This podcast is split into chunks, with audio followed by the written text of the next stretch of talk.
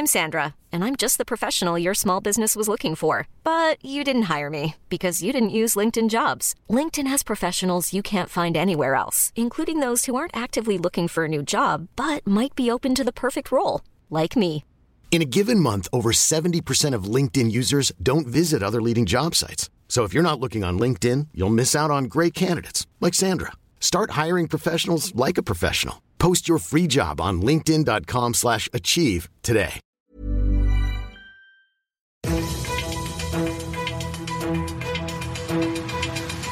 95 5 Charivari, das München Briefing, Münchens erster Nachrichtenpodcast. Mit Christoph Kreis und diesen Themen. Zoff zwischen der Stadt und dem Freistaat um die Maskenpflicht an Münchner Grundschulen und heute vor 82 Jahren ging von München aus Gewalt gegen Juden durch ganz Deutschland.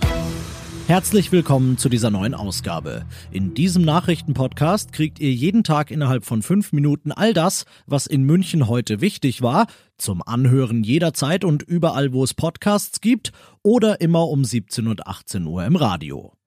Heute war Schulstart nach den Herbstferien in München und kurzfristig mussten dabei auch die Kleinsten, nämlich die Grundschüler, während des Unterrichts eine Maske tragen. Das hatte die Staatsregierung gestern kurzfristig verfügt und das sorgt im Münchner Rathaus für Unverständnis. Denn noch am Freitag sah es nach Beratungen von Oberbürgermeister Reiter mit der Staatsregierung so aus, als gelte eine Ausnahmeregelung für München weiterhin.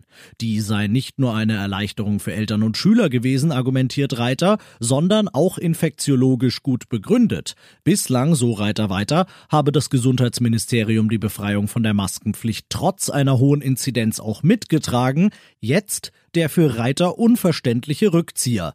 Er sagt, da wäre es transparenter und ehrlicher, die Möglichkeit einer fachlich begründeten Ausnahmegenehmigung ganz aus der Verordnung zu streichen, als hier aus politischen Gründen ein Exempel auf dem Rücken der Münchner Grundschüler zu statuieren. Uff. Die Kommunikation zwischen dem Freistaat und der Stadt scheint, zumindest in dieser Frage, echt fehlerhaft zu sein. Kein schönes Thema, aber ein wichtiges.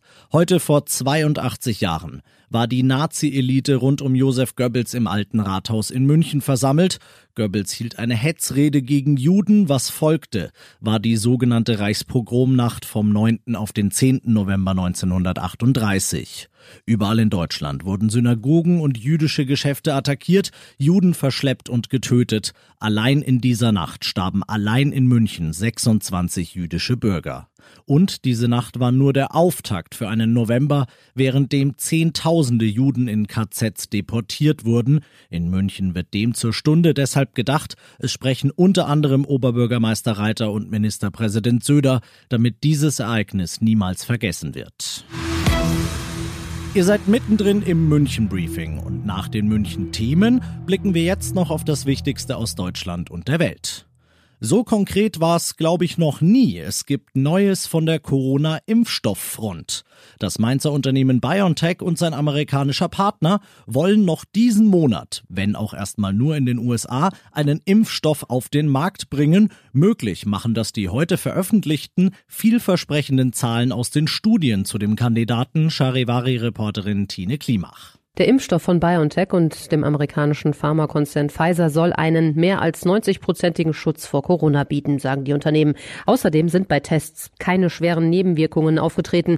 Die Unternehmen rechnen damit, noch in diesem Jahr weltweit bis zu 50 Millionen Impfstoffdosen bereitstellen zu können. Die Impfungen sollen aber auch weiter freiwillig bleiben, sagte Gesundheitsminister Jens Spahn heute in Berlin. Sie werden aber dann nicht beim Hausarzt, sondern in Impfzentren durchgeführt. Es soll 60 in ganz Deutschland geben.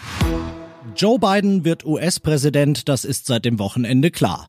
Außer natürlich Trump hat mit seiner Klageflut gegen die angeblich gestohlene Wahl noch Erfolg vor Gericht. Und Biden will schon vor Amtsantritt aktiv werden und zum Beispiel einen Corona-Expertenrat ins Leben rufen.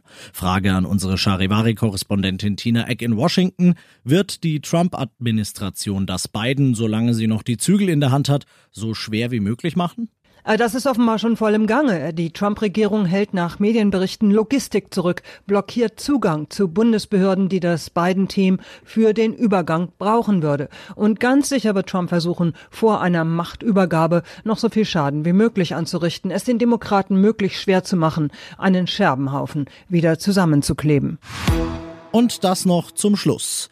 Was zum Durchhalten für diejenigen unter euch, die in einer Beziehung sind. Ihr müsst keine Angst haben, dass der Lockdown euch dieselbige kostet. Das zumindest ergibt eine Studie von YouGov und dem Versicherer Clark. Social Distancing, Homeoffice, sehr begrenzte Freizeitmöglichkeiten, alles keine Beziehungskiller, das ist das Fazit der Studie. Im Gegenteil, knapp 20 Prozent der Befragten geben an, dass sie das sogar zusammengeschweißt hat und knapp 10 Prozent haben gemeinsame Hobbys entdeckt. Schön. Ich bin Christoph Kreis, ich wünsche euch einen schönen Feierabend mit dem oder der Liebsten auf der Couch. 95 5 Charivari, das München Briefing. Diesen Podcast jetzt abonnieren bei Spotify, iTunes, Alexa und charivari.de. Für das tägliche München Update zum Feierabend. Ohne Stress, jeden Tag auf euer Handy.